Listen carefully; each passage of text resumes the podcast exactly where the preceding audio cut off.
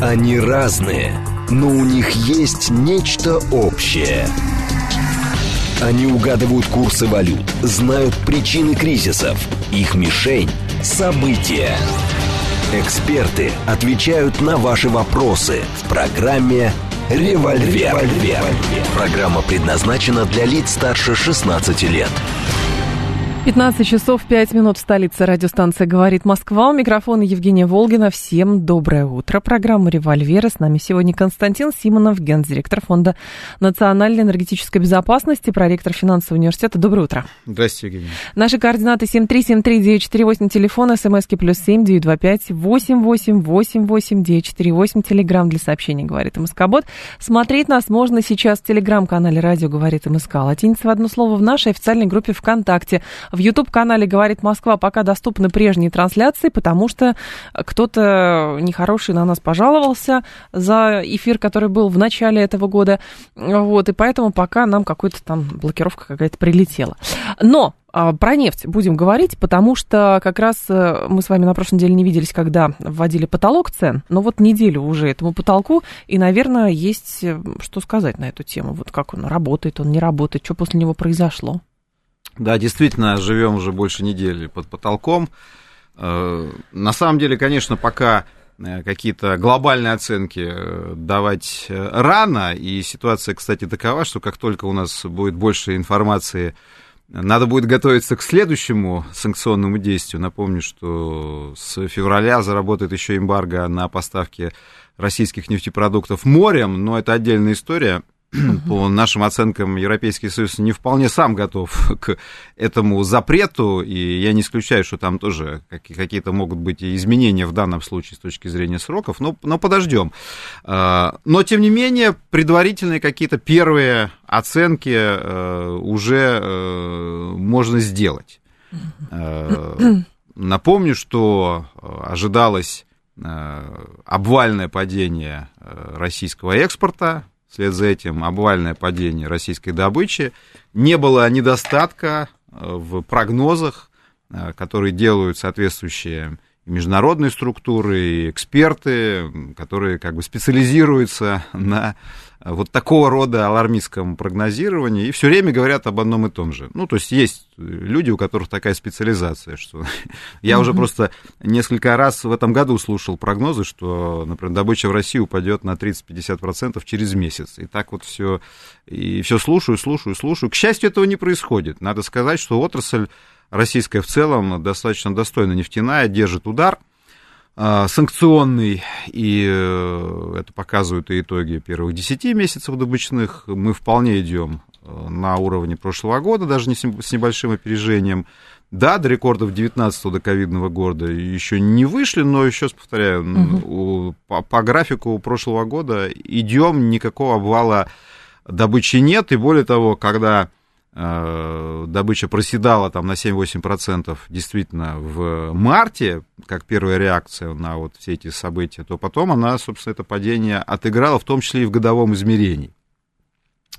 Э, и первая неделя показывает, что пока все э, выглядит так, как мы и предполагали – а я напомню, моя идея была как бы предельно простой. Так. В ситуации, когда ОПЕК плюс э, не увеличивает и даже сокращает, э, ну, прежде всего, сокращает бумажные квоты, но в том числе и физическую добычу тоже, на самом деле.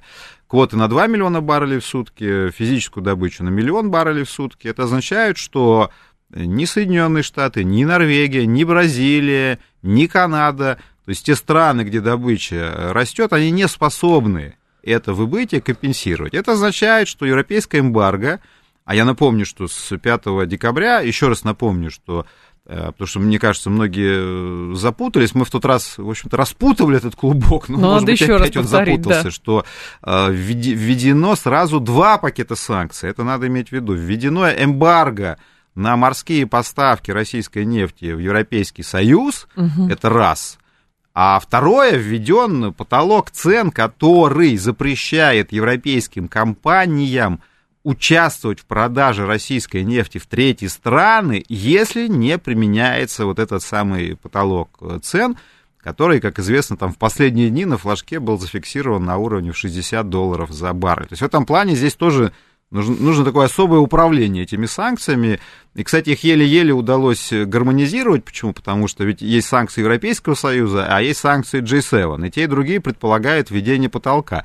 Но вроде как это разные организации, и гипотетически могла возникнуть вообще абсурдная ситуация, когда ЕС введет один потолок, а G7 другой. G7 другой. Но в итоге получилось все тоже, как и предполагали. Соединенные Штаты Э, в лице замминистра финансов заявили цену 60, и она потом очень органично перекочевала и в европейские санкции. Но это просто штришок к вопросу о том, как управляются санкции, кто принимает решения и как они потом значит, в официально попадают документы. То есть Минфин принял решение, он зафиксировал цену в 60, угу тут же через несколько дней Брюссель официально ее согласовал, несмотря на все жаркие споры там с Польшей, ее там идеями в 30 долларов и прочее, прочее, прочее. Но здесь стоит отметить, что э, когда западные государства ввели этот потолок, тут же можно увидеть статистику, что они начали считать количество танкеров, загружаемых российской нефтью, отметили, что наших танкеров стало резко больше, танкеров под нашей юрисдикцией, Отгрузка нефти а, в текущем месяце, насколько я понимаю, там выросла практически на 16%. Резко процесс идет. Но при этом стоит отмечать, что тот же самый Bloomberg довольно серьезно манипулирует повесткой, говоря, что все ужас и кошмар, российскую нефть а, перестали везде отгружать, от нее, значит, как от прокаженной а, шарахаются. Но важно понимать, что есть статистика, которая неумолима, и есть манипуляция со стороны деловой прессы. Да, все именно так и происходит. Давайте со статистикой разберемся. Причем все-таки Bloomberg э, какую-то объективную статистику все-таки публикует, э, нехотя. Хотя я с вами согласен, тут же даются там и эмоциональные оценки, и я бы еще тоже сейчас несколько слов бы сказал э, о такого рода вот манипуляциях и вбросах, и манипулированием новостной повесткой. Ну, давайте действительно разберемся с цифрами. Вот вы сказали, 16%. Это та цифра, которую, собственно, Bloomberg зафиксировал исходя из анализа отгрузки вот на прошлой неделе буквально. То есть он фиксировал по 9 декабря, конец э, рабочей недели, и с удивлением обнаружил, что э, действительно отгрузка за рабочую неделю со 2 по 9 декабря она выросла на 15-16%. Тут, правда, есть, э, как мы понимаем, ну, он считал там с 2 по 9, угу. Вот, то есть это такой, такой как бы интервал именно получается не совсем, с, э, не совсем, я имею в виду, с пятого, да, там, с понедельника по понедельник, смотрел месяца, с пятницы, с пятницы по пятницу. Вот, и э, тут, конечно, есть нюанс, он связан с тем, что, как вы понимаете, в эту статистику попало три досанкционных дня, а я напомню, что согласно американским санкциям и согласно европейским санкциям, если ты загрузил танкер в российском э, порту до полуночи 5 декабря, ты имеешь право довести эту нефть до 19 января в любой порт. До 19 января, если ты вышел даже там из э, Мурманска, ты, в принципе, до Индии, даже до Китая угу. доплывешь. Вот, соответственно, э, явно шло как бы упаковывание последних танкеров, которые в том числе шли и в Европу.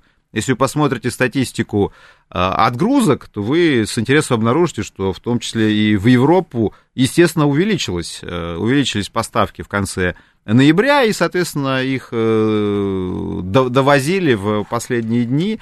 Вот, соответственно, европейцы тоже приобретали активно на последнем флажке нефть. Но мы видим, что пока, пока объем отгрузок, он растет, Угу. Но, еще раз говорю, тут, во-первых, частично попали до санкционные дни, э, Поэтому более э, внятную оценку мы сможем дать через несколько недель, когда поймем, как все это функционирует. Но я вернусь все-таки к своей идее, вот простой, что в ситуации, когда страны, не входящие в ОПЕК, не могут сильно нарастить добычу, а европейцы вводят запрет на закупку российской нефти, ситуация предельно простая. Соответственно, европейцам нефть где-то надо найти, они бросаются приобретать эту нефть там, у тех же саудитов. Саудиты в ситуации, когда они добычу не наращивают, снимают объемы из других направлений, э, передают эту нефть европейцам, получают с них премию, соответственно, освобождают рынок для российской нефти. В этом плане рыночная ниша сейчас для российской нефти есть. Э, и это видно. И тут много, конечно, вопросов там возникает. Что будет с мировой экономикой? Вот сейчас опять обсуждают там неизбежность рецессии. Но тут новости, они противоречивы. С одной стороны, неизбежность рецессии, с другой стороны, все также обсуждают снятие ковидных ограничений в Китае. Вот. А это и, запустят еще, И да, в этом плане, видите, ситуация с, с нефтяными ценами, она тоже, они падали э, в ноябре, э, например, вчера они немножко росли, бренд уже подходит к, плотную к 80 долларам за баррель. Мы сейчас вернемся и к негативным сторонам этого эмбарго и прайс кэп, потому что они тоже есть для нас. Давайте тоже mm-hmm. вещи называть своими именами. Но давайте сначала все-таки с позитивных моментов, а потом и о негативных тоже скажем. Еще раз повторю, позитивный момент заключается в том, что для российской нефти рыночная ниша есть, и это видно с точки зрения э, декабрьских пока поставок. Э, и тут есть нюанс, связанный с, вот вы сказали про танкеры, почему активно обсуждалась эта тема. Опять же, все тоже предельно просто. Если ты возишь нефть из Услуги или Приморска, скажем, в Роттердам, ключевой наш европейский порт, у тебя одно транспортное плечо. Если ты везешь нефть из услуги Приморска э, в индийский или китайский порт, у тебя другое транспортное плечо. К огромному сожалению, все наши разговоры про Северный морской путь э, пока в значительной части остаются разговорами. Несмотря на спуск на воду там, очередного крупного ледокола э, под названием Ямал, что тоже шумно обсуждалось, э, тем не менее в полноцен, полноценной навигации, особенно в период э, зимний, у нас нет. Соответственно, везем через Суэц, э, как продолжаем везде. мечтать угу. о Севморпути как втором Суэце, но везем через Суэц. Э, и здесь получается, конечно, друг, другое. Там нужны, э, нужно больше, соответственно, танкеров с большим дедвейтом, чтобы Суэц проходить эффективнее. Соответственно, там нужна, нужен другой флот. И вот возникает вопрос, подготовились мы к этому или нет. На самом деле готовились достаточно давно. Я напомню, что еще летом Bloomberg фиксировал загадочное приобретение компаниями из Объединенных Арабских Эмиратов танкеров ледового ага. класса. Э, при этом тут тоже, вот вы сказали про спекуляции, действительно, западные консалтинговые компании считают, что а, если Россия полностью будет продавать нефть в Азию, а, собственно, что нам остается делать, то ей понадобится удвоение танкерного флота. То есть, если сейчас э, в перевозках участвует там порядка 120 э, танкеров э, вот на момент осени, то по новым оценкам России нужно будет там 200 20-240 танкеров. Возникает вопрос, там, произойдет удвоение или нет.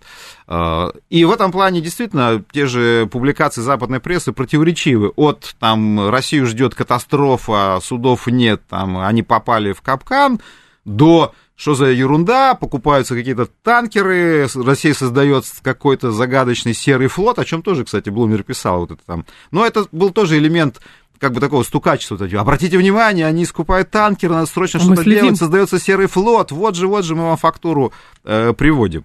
Э, ну, опять же, что такое серый флот? Вот тоже, вот сама, сама, сам даже термин, который активно в российскую печать пришел. Но это Россия то, что не видит британцы. Серый флот. Что серый флот? Что, плавают какие-то танкеры с, с, пиратами. с пиратскими флагами, что ли? Это официальный танкер, они имеют владельцев, они имеют э, порт приписки, они имеют флаг судоходный. Ну, понятно, Блумберг имеет в виду, что, скорее всего, за владельцами официальными стоят э, страшные русские, и вот это они называют серым русским флотом. Ну и он то плюс не, флот... подотчета, не подотчетен американцам, британцам, то есть там Ллойд их не страховал, скорее всего. А вот о страховках тоже роде. мы сейчас ага. несколько слов скажем. А, соответственно, да. Ну, а подождите, ну, вот вы правильно говорите, что в понимании э, Блумберга серый, вот действительно, если клуб вот этот лондонский P&I не страхует, конечно, это конечно. уже что-то странное, потому что нормальный человек должен в Лондоне застраховаться, а если он едет это с какой-то национальной страховкой, это что-то очень серое, он какой-то странный, он э, не работает по нашим правилам. Вот вы хорошо сказали, действительно, если ты не страхуешься в Лондоне, а что-то не, не отправляешь в, Мин, в, Мин, в Минфин Соединенных Штатов, Вашингтона, заодно и в Брюссель, ты какой-то серый, и надо, значит, э, с тобой как-то там... Еще, кстати, посмотрим, будут ли действительно какие-то демонстративные аресты. С танкеров, я такого совершенно не исключаю, вот показательные какие-то, да, что там арестован серый танкер, там обнаружены молекулы э, страшной российской нефти. Совершенно такому я не удивлюсь. Но пока на первой неделе э, таких историй не было. Ну, собственно, Поэтому западная пресса фиксирует, что все-таки российские компании нефтяные, они к этому готовились. Угу. Возможно, они приобретали суда на какие-то компании, зарегистрированные в других странах, они ходят не под российскими, там, под какими-то другими флагами, да. вот, но э, при этом и европейские перевозчики работают с э, российской нефтью. Почему? Потому что на самом деле, вот тут мы переходим э, все-таки к следующей части с точки зрения цен, что происходит угу. с ценой. Но с объемами зафиксируем, что пока нам вот удается. Посмотрим, как вот действительно выглядит наш танкерный флот э, вживую. Ну вот, кстати, тоже пример, вот я обещал еще пример дать и манипуляции повесткой, и угу. как бы реальных фактов. Вот еще одна новость Блумберга распространенная. Премьер-министр Индии отказался встретиться с Путиным, потому да. что Путин угрожал Украине ядерным оружием.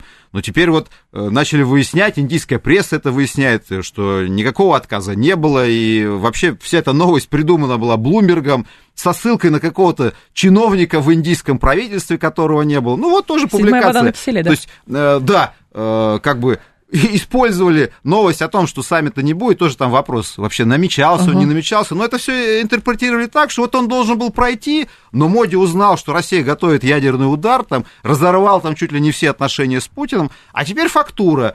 Э, в ноябре э, по оценкам индийского таможенного управления Россия поставила исторический рекорд по поставкам нефти в Индию. И об этом западная пресса тоже пишет. Соответственно, Сейчас вот по ноябрю наши поставки в Индию составили э, более миллиона баррелей в сутки. Это абсолютно угу. исторический рекорд.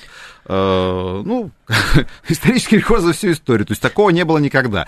То есть нам сначала говорят, что Индия э, с нами вообще все отношения разрывает, и с другой стороны мы видим, что Индия самым активным образом покупает российскую нефть. Вот это один угу. из ответов, да, то есть вот в ноябре поставлен 1,06 миллионов баррелей в сутки, был суточный, суточный экспорт в Индию. Соответственно, мы продолжаем торговать с ними, они угу. с удовольствием покупают. Мы, кстати, вышли а, теперь точно уже на первое место, обогнав Ирак. Э, мы крупнейший поставщик нефти в Индию.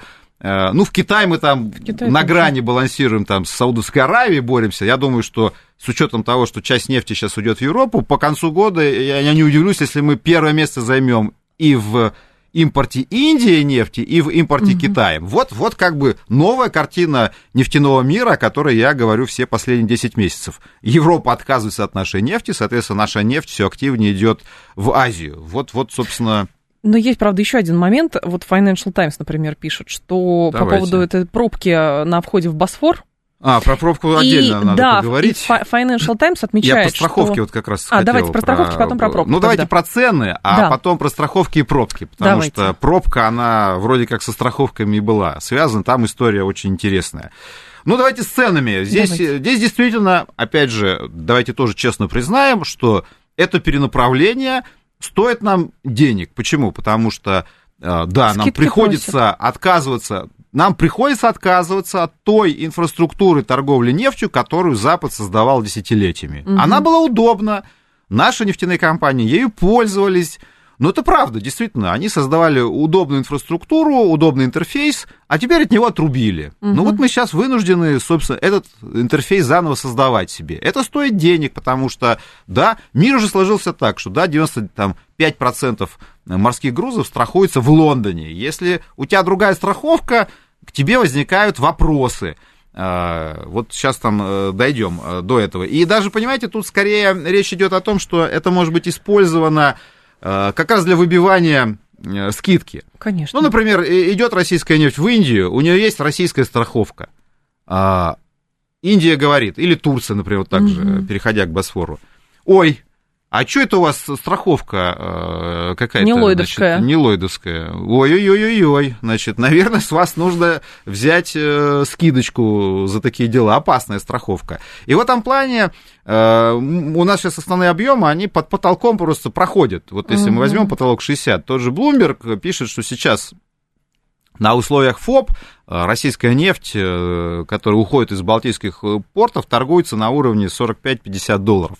Ну, а, а на самом деле санкции предполагают э, условия чистого дохода российской нефтяной компании. То есть из цены убирается фрахт и э, страховка, а именно во фраг сейчас основной дисконт и заложен, потому что, собственно, именно перевозчики играют вот, типа там, ну, опять же, тот же греческий перевозчик, естественно, расскажет про то, что он под санкциями, конечно. что на него давит Брюссель, что это ужас, ужас, ужас, но он, конечно, отвезет героически вашу нефть, но хорошо бы ему там еще 2-3 доллара э, за это накинуть. Вот отсюда такие дисконты происходят, да, действительно, российская нефть торгуется сейчас э, ниже, ниже рынка, и спред к бренду, он э, там, опять же, вернулся к 30 примерно долларам. Да, это так. Но что касается страховки, вот эта история, опять же, вот прекрасная история про манипуляции с, э, о чем вы напомнили, пишет, с, с, да. с Босфором и Дарданеллами и пробкой. Значит, начали писать, э, Турция, а еще, кстати, начали писать в ноябре. Я угу. напомню, вот кто следит за этим, первые новости были в ноябре. Турция заявила, что с 1 декабря она не будет пускать российские танкеры через Босфор без страховки. Эта новость меня сразу удивила, потому что Вообще-то, я вам открою тайну. Э, без страховки вы сейчас вообще в море не, из не своего выплывете. Порта, из своего и в этом порта плане, не выплывете, вот да. эта новость, сама подача предполагала, что Турция пускала-пускала без страховки, а вот с 1 декабря, говорит, не будет пускать. Да никогда вы через Босфор, понимаете, просто это действительно серьезные экологические риски. Затонет ваш танкер там в Босфоре, там э, такой будет экологический ущерб. Да никогда через Босфор вы бы без страховки не прошли. Что означает эта новость? На самом деле там все не так было. Действительно, э, Турция э, напомнила о том, что да, что вступают в силу санкции, и, и возник, я думаю, mm-hmm. торговый спор на тему, опять же, вот Турция скажет, ну, мы теперь знаем, вы же не можете в Лондоне получать страховки.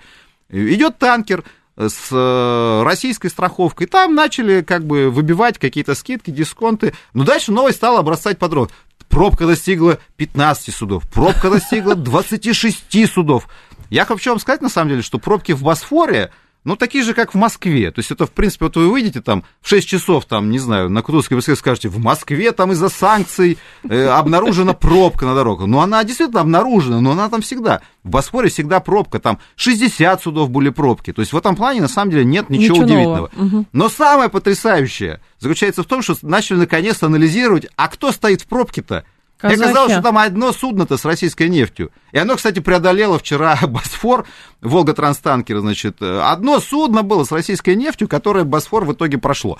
А, и, и, и суда-то там стояли в основном с казахской нефтью. Да, да, да. да, да вот тут стояли. тоже интересно. Вопрос в том, э, вот тут действительно есть нюанс. Но, кстати, Блумберг почему-то об этом не, не пишет. Предъявляли ли им возможные претензии с точки зрения наличия там молекул российской нефти? Потому что, согласно европейским санкциям э, вы не можете возить угу. теперь бленды с российской нефтью, то есть в этом плане смеси с российской нефтью э, они, не, они попадают под санкции. Ну, как вы понимаете, в Босфоре э, танкера с казахской нефтью шли из Новороссийска, соответственно, естественно, там была российская нефть в составе. Но они начали проходить Босфор в этом плане. То есть тут посмотрим, что будет с э, казахскими поставками.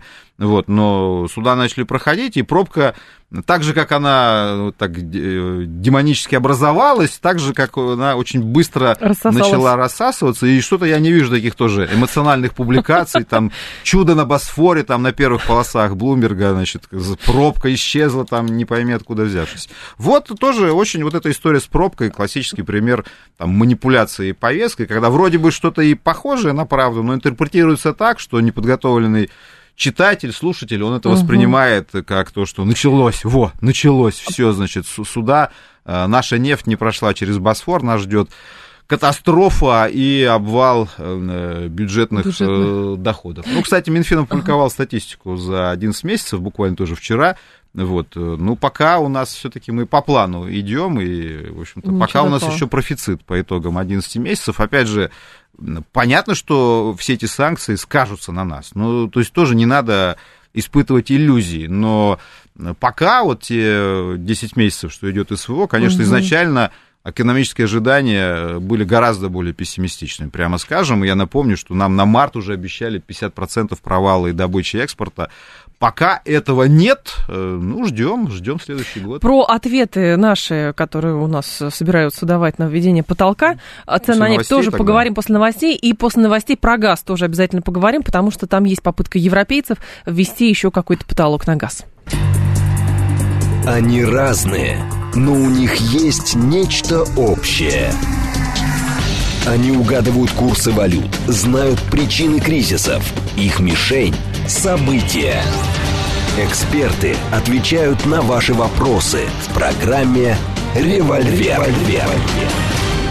10.35 в столице, радиостанция «Говорит Москва». У микрофона Евгения Волгина. Мы с вами продолжаем. Константин Симонов, с нами гендиректор Фонда национальной энергетической безопасности, проректор финансового университета. Про потолки говорим сегодня. Нефтяные, газовые, разные потолки. Но любопытно следующее.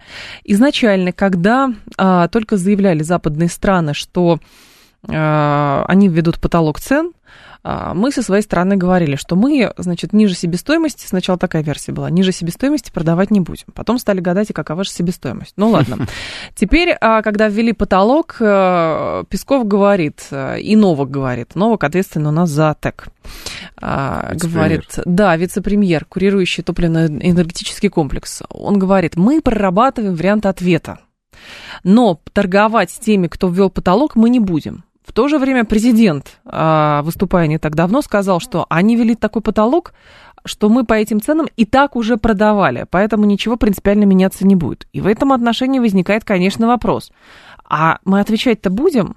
И запрещать торговать-то, отказываться торговать будем? Или как бы они ввели так, а мы по этим ценам продавали, и все в дамках? Э, ну, хороший вопрос, потому что, с одной стороны, вроде как э, в общество ушли сигналы, что мы так это все не оставим, не оставим да. и кулаком э, по столу или ботинком по столу обязательно хлопнем. А, и я уже вижу, что действительно общество тоже там как бы частично, частично живет, живет вот тем, что мы сейчас все сами остановим, отрубим, но просто дальше-то у людей в голове рисуются картины, что без нашей нефти мир прекратит свое экономическое функционирование и все закончится. Вот тут тоже надо аккуратней быть с оценками, потому что, с одной стороны, Россия очень крупный игрок, безусловно, на рынке нефти. Именно поэтому я много раз и говорил, что, несмотря на все желание э, Соединенных Штатов и Европейского Союза э, уничтожить нашу экономику, это не получается, потому что если бы Россия производила вместо нефти электросамокаты, вот, или какие-то модные цифровые платформы, все бы для нас закончилось печально уже несколько месяцев назад. Угу. Но поскольку мы производим сырьевые товары, которые нам десятилетиями объясняли, что только идиоты их добывают, они никому не нужны, вот выяснилось, что нужны как мы с вами в первой части и говорили, угу. и кому нужно объясняли. Э, и э, в этом плане, да, мы значимый игрок. Но сказать, что мы вот прямо такой игрок, что без нас весь мир остановится, ну тоже давайте не будем э, наивными и давайте трезво смотреть на вещи. Поэтому здесь вот тоже с нашей стороны, с одной стороны уже сказали, что мы сейчас, значит, ого-го, накажем, а с другой стороны действительно начали все-таки, и, и, и хорошо, что начали думать о том, что как бы э, своими ответными действиями э, не выстрелить себе в ногу. Вот. И э, поэтому, да, вот говорится о трех вариантах реакции. Э, то есть вариант первый не поставлять нефть в те страны, которые ввели потолок. Но на самом деле этот вариант, он действительно самый простой, э, потому что мы в те страны, которые ввели потолок, и так нефть, в общем-то, не поставляем. А, но тут тоже есть нюансы. Ну, например, вот возьмем Европейский Союз. Эмбарго введено на поставки морские. Трубопроводные поставки эмбарго не затронуло. Мы продолжаем поставки нефти по нефтепроводу «Дружба». Вот какое будет решение российской стороны? Мы запретим поставку странам, ведь никто не говорит, мы запретим морские поставки. Морские поставки запрещены уже с той стороны. Да. да? Э, в Соединенные Штаты мы можем запретить поставки, они сами их запретили, и туда трубы нет. А вот, например, в Европу труба есть. Мы сами остановим дружбу? Зачем? Спрашивается. Но мы обычно ну, ждем, что та ну, страна зачем? остановит сама. А, ну, вот многие наши сограждане считают, что мы должны играть на опережение да. и сами там все закручивать. Вот угу. в этом плане многие расстроены, что мы там сами не закрутили газовый вентиль, теперь нефтяной вентиль. Я-то, вы знаете, я-то считаю, что нам нужно думать о том, как свою экономику сохранить прежде всего, потому что если мы уничтожим свою экономику, я сильно сомневаюсь, что мы вот так прям накажем этим Европейский Союз.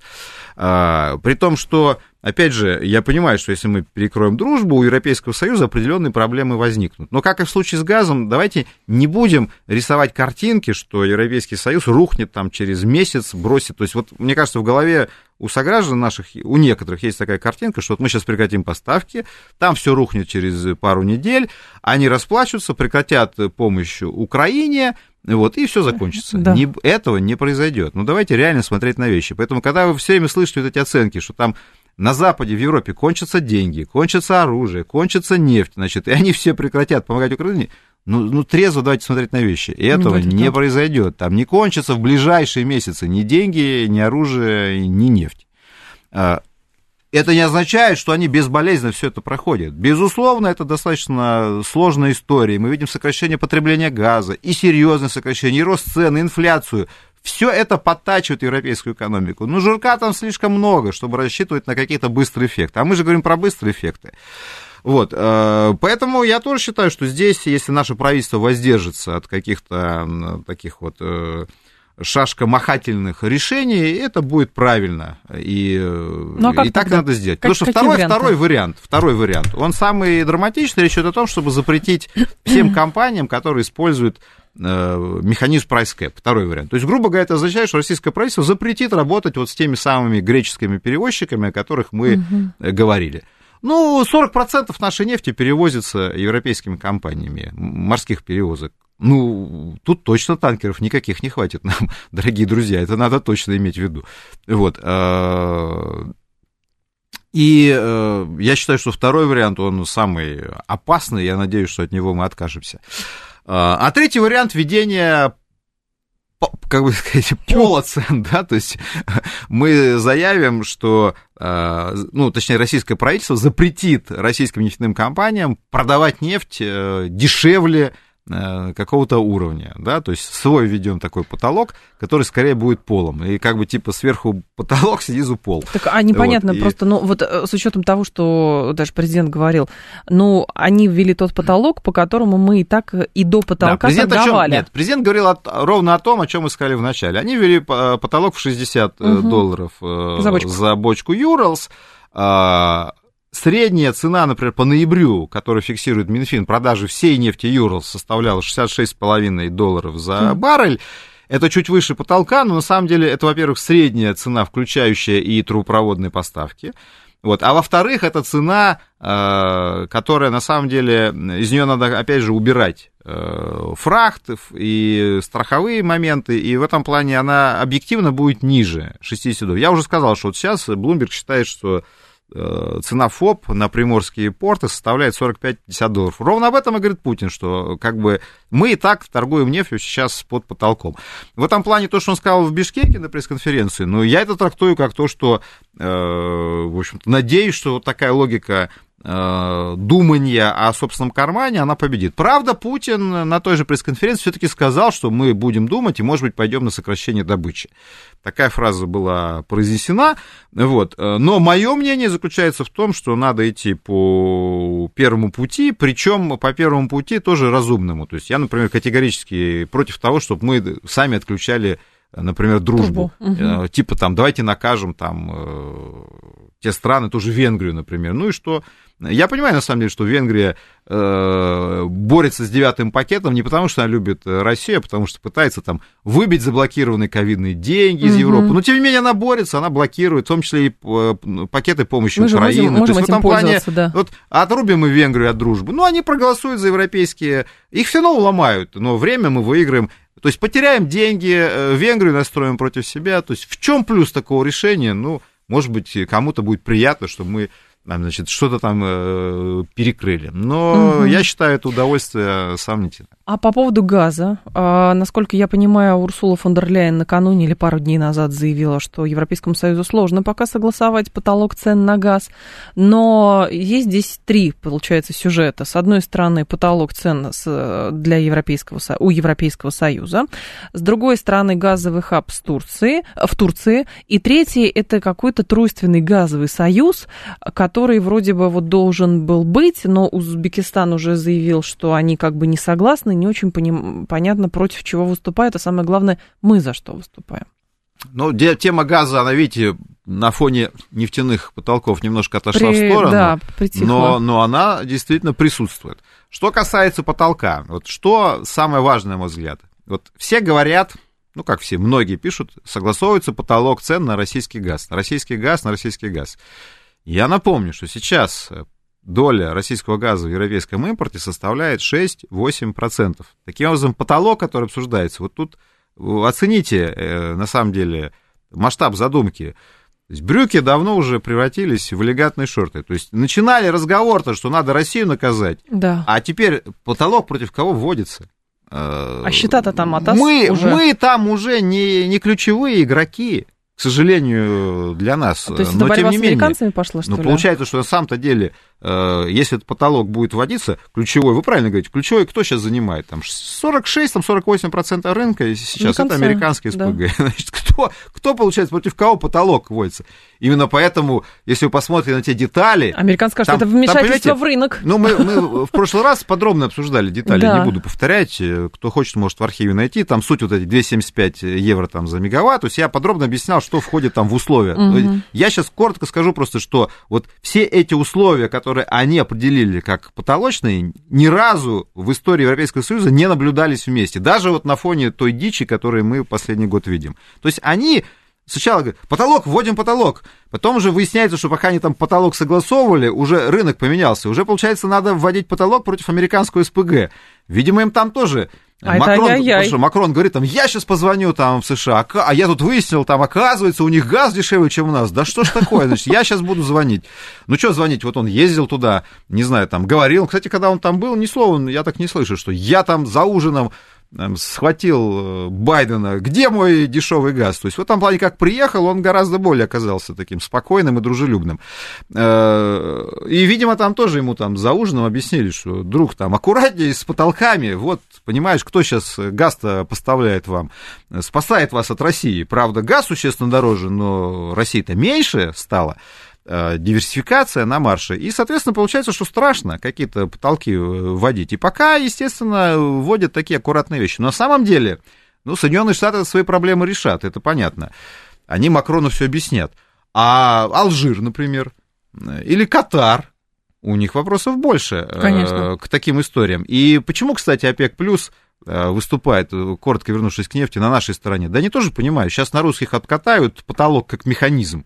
Мы И что будут всех создавать? А потом дальше всех скажут, а чё, а чё, Э, как бы, почему к вам не применить этот потолок? Мгм. Поводы найдутся. От там политических, да бог знает, да, да можно просто сказать, что рынок какой-то кривой сейчас, там, э, мы решили потолок. Как с газом. Вот сейчас же главный аргумент уже, поскольку это не про Россию, они говорят, искривление рыночных механизмов. Стоп, ребята, так вы эти механизмы сами создавали. Кто это создавал механизм газовых фьючерсов? Кто эти хабы создавал? Кто эти биржи создал? Кто ТТФ создал? Кто сам создал механизм ценообразования по принципу месяц вперед, фьючерс там и так далее?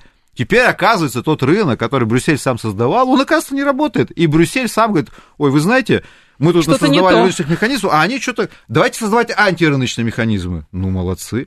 Как бы, ну, хорошо, э, хотя это очень плохо, конечно. И вот э, тут э, главный момент заключается в том, что если потолок ведут, появится абсолютно не рынок. Он не будет сейчас работать, но будет создан прецедент. И поэтому, конечно, остальные поставщики газа, э, то есть Россия, естественно, возмущена этим, но я думаю, что им пора возмущаться гораздо более активнее, переходя из кулуарного режима в такой более открытый, потому что тут важен сам именно прецедент. Что касается наших ответных мер, что касается Тройственного союза газу, там пока э, на самом деле Казахстан, очень, Россия, Узбекистан, очень, да. очень много неопределенностей. Опять же, вот Путин был в Бишкеке, ему вопросы задавали. Он говорил в основном про, отвечая на вопрос, про внутренние наши там перетоки поставки. Там объяснял, что э, газ идет в Казахстан, газ идет из Казахстана к нам, э, и вот мы должны все это дело отрегулировать. Но это одна история. Мне лично кажется, что газовые союзы заключать с точки зрения э, регулирования внутреннего рынка не особо имеет смысл. Поэтому я думаю, что, скорее всего, э, эти, заявления имеют под собой э, попытки согласования, конечно, экспортной политики. Мгм. Вот. э, С И того, тут, тут возможно, ЕС, разные так. моменты, потому что, видите, тут тоже подвижки идут. Ну, например, э, в газовый треугольник пока три страны э, вошло. Там, скажем, нет Туркмении, нет Азербайджана, но, скажем, вот с Азербайджаном Газпром реализует сейчас очень интересную схему. В зимний период, а, а зима есть даже в Азербайджане, Газпром увеличивает поставки газа, ну, продает газ российский в Азербайджан. Азербайджан потребляет этот газ на внутреннем рынке, а при этом сэкономленные объемы отправляет на рынок Европы. У Азербайджана нет возможности слишком быстро наращивать добычу, и поэтому, но есть пока транспортные возможности, поскольку ТАП-ТАНАП существует, и в этом плане в зимний период э, он берет российский газ угу. и продает свой газ в Европу. Европа рад, радостно заявляет, что это прекрасный азербайджанский демократический, газ. Да, демократический газ. Азербайджан берет страшный российский газ. Соответственно, мы тем самым, э, ну, там объем там, миллиард кубов, он не такой принципиальный, но тем не менее тоже такая определенная э, схема возникает. Посмотрим, возможно, такие истории могут быть и с точки зрения поставок, например, в Китай. Вот, скажем, сейчас зима, э, она и в Узбекистане, кстати, тоже угу. зима, и э, на прошлой неделе, например, Узбекистан полностью прекратил экспорт, экспорт. газа в Китай. Самим вот. надо, и да? это, кстати, каждую зиму происходит. Э, Казахстан и Узбекистан прекращают. Там небольшие объемы экспорта, и зимой им самим нужен газ. И они прекращают эти поставки. В этом плане тоже возможны варианты, скажем, поставок в Среднюю Азию, а они за счет российских объемов будут поставлять газ э, в Китай.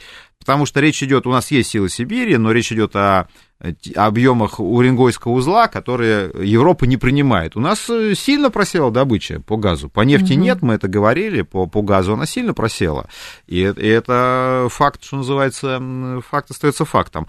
И вот, поэтому тут э, возможны самые разные, самые разные варианты, вплоть даже до строительства газопровода в Индию, ну, пока это план такой, может быть, кажущийся фантастическим, но тем не менее, э, вы знаете, в 2021 году Индия, доля России в индийских э, покупках нефти там составляла менее 2%. А теперь мы самые крупные поставщики. То есть ситуация э, изменилась радикально. Хотя тут прямые аналогии, наверное, неуместны, но тем не менее. И, кстати, вот с точки зрения вот так, такого рода схем, как я сказал про Азербайджан, э, эти схемы очень активно, кстати, Турция приветствует, потому что вот вы сказали, третья тема, тема газового хаба, она там постепенно будет обрастать какими-то подробностями. На прошлой неделе, скажем, Миллер Э, был в Турции с Эрдоганом, обсуждал эту историю. Э, Турции важно, чтобы там не только российский газ э, появился, ну, он технически уже там появился, азербайджанский газ там. Я не исключаю, что сейчас начнутся опять обсуждения насчет возможности строительства транскаспийского газопровода из Туркмении в Азербайджан с появлением этого газа, опять же, на турецком хабе. То есть в этом плане идея турецкого хаба, она обсуждается, какими-то обрастает нюансами. Понятно, что без согласия европейцев э, вся эта конструкция бессмысленна, вот, но я думаю, что когда э, будет понимание с точки зрения желания остальных государств в этой истории принимать участие, э, мы такой же как бы комплексный угу. пакет предложим. По поводу тогда еще отказа Узбекистана интересно поговорить. Не связано ли это с тем, что Узбекистан, может быть, опасается тех сложностей, которые были, например, у Туркмении с э, Россией при э, там, обсуждении контрактов и так далее? Там даже говорили, что в какой-то момент а, Туркмения считала, что ей фактически руки выкручивают. Ну, опять же, по поводу там отказа да. были заявления чиновников некоторых узбекских на тему, что они не хотели бы там политических каких-то альянсов на энергетическую тему, но речь и не шла о политических альянсах. Поэтому, мне кажется, тут тоже вот эти трактовки, которые я тоже видел э, в российских мессенджерах, что там Узбекистан развалил там союз, еще пока разваливать нечего, возникла только сама идея, которая э, прорабатывается вот на таком этапе, причем, э, еще раз повторяю, вот то, что я сказал про экспорт, это скорее моя трактовка этой истории. Да? Mm-hmm. То есть никто официально, Путин официально не говорил, что у нас будет скоординированная экспортная политика. Я просто, это, это моя, моя аналитическая интерпретация. Потому что я считаю, что ну, бессмысленно, еще раз повторю, бессмысленно создавать э, там, союз, э, исключительно обсуждая темы внутренних поставок. Это можно и в рамках каких-то других механизмов сделать. Поэтому здесь э, у Узбекистана, я думаю, что тоже ну, есть желание понять более конкретно, что это означает. Какие-то совместные экспортные проекты в сторону Китая. Вот те разменные сделки фактически своповые, о которых я сказал, которые позволят Узбекистану увеличить экспорт в Китай за счет потребления российского газа, совместные проекты по строительству газопровода в Индию, несмотря на кажущуюся его, не то что кажущуюся, а реальную геополитическую и географическую сложность. То есть в этом плане я бы не стал говорить о том, что Узбекистан там уже как-то там поставил крест на угу. этой истории, потому что она, я думаю, что он ждет деталей подробностей и, исходя из этого, будет реагировать. Ну, может быть, как раз э, еще одна из трактовок мне в голову пришло. С учетом э, того, что у нас есть ЕАЭС, таможенный союз, и мы как бы в евразийское пространство хотим развивать, может быть, попытка Тройственного союза – это вариант Тройственного союза – это какая-то попытка укрепить экономическое взаимодействие с этими государствами, ну, потому что там, условно, мы строим трубы, может быть, строим еще больше, развиваем инфраструктуру и, соответственно, таким образом торгуем. И получается, что мы друг от друга в зависимость впадаем некую. Ну, вы опять э, нас возвращаете к теме, к теме именно внутренней. Э, она тоже разумна, она тоже разумна угу. и на самом деле даже важна, но это опять же такой сюжет относительно наших отношений с постсоветскими странами. Ну, это да, и сюжет на самом деле важный. Почему? Потому что вот сейчас мы тоже видим, как неоднозначна политика постсоветских государств по отношению к России. Мы тоже понимаем, что Э, в том же Казахстане Россия уже далеко не единственный игрок, что там есть и Соединенные Штаты, и Европа, и Китай, и мы видим там, как ведут себя э, банки Средней Азии по отношению там, и к платежной системе МИР, и к возможности российским гражданам получать там карты Visa MasterCard. Примеров э, много. Да, эти страны стараются заработать, но при этом мы тоже понимаем, что на них оказывается огромное политическое давление, и в ряде случаев они вынуждены этому следовать. Тут вопросы к нам, потому что единое экономическое пространство, которое вы сказали, предполагает на самом деле интеграцию, в том числе и энергетических рынков. Угу. И э, просто этот сюжет на самом деле был достаточно э, болезненным для нас. Почему болезненным? Ну, потому что мы экспортеры того же газа например, да, и у нас, скажем, с Белоруссией э, было много споров на тему, сколько должен стоить газ.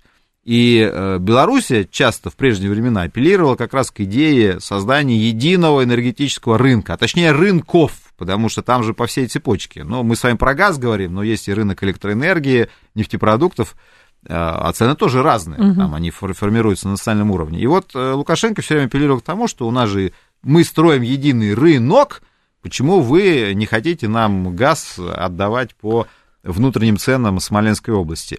А, просто, понимаете, сейчас, конечно, вот 22 год эту повестку всю перепахал. Многие забыли, что у нас... А там, кстати, определенные, кстати, цифровые горизонты были, когда этот рынок должен быть создан. Поэтому, на самом деле, вы правильно это напоминание делаете, что как у нас будет создаваться это единый тоже рынок газа в едином экономическом пространстве. Мы перейдем на единые цены с Белоруссией и Казахстаном, мы вовлечем другие государства, угу. потому что не случайно эта тема там, да, в Бишкеке обсуждалась, где, в общем-то, э, собрание это было как раз по интеграционным экономическим поводам, а не только по э, газовому сюжету и по энергетическому. Поэтому, да, мы, исходя из вот этих вот глобальных новых вызовов, чуть-чуть подзабыли э, ту экономическую повестку, которая была до 2022 года, но она существует, в том числе существует и вопрос вот этого самого единого газового рынка, и как мы его будем формировать, ну, вопрос открытый на сегодняшний день, на По- самом деле. Последний прям вопрос от нашего слушателя. Сам факт введения потолка означает наше поражение в энергетической войне. А, ну вот, вот мы про это и говорили. Значит, да. то есть э, вот в этом плане вот эта точка зрения она и будет присутствовать. Э, мы должны быть гордыми, мы должны э, Всё не выключить. поставлять нет. Ну понимаете, слушайте, ну давайте тоже э, хорошо введем. Ну, понимаете, вот эта логика. Они ввели потолок, это наше поражение. Давайте введем, не знаю, тоже какой-нибудь потолок цен там на ананасы и заявим, что это крупное политическое поражение поставщиков ананасов. Ну, ну, это такая примерно история. Ну да, они ввели потолок, значит. Ну, хотите, трактуйте это как свое политическое Или поражение. Мы согласны... А хотите, скажите по-другому, что вы вводите там санкции потолки, а наш бюджет в этом году заработал существенно больше денег, чем в прошлом. Вот. Мне кажется, вот, вот такой подход, он более правильный, чем э, постоянные обиды. А, Константин Симонов был с нами, гендиректор Фонда национальной энергетической безопасности. Спасибо, Константин, ждем снова новости.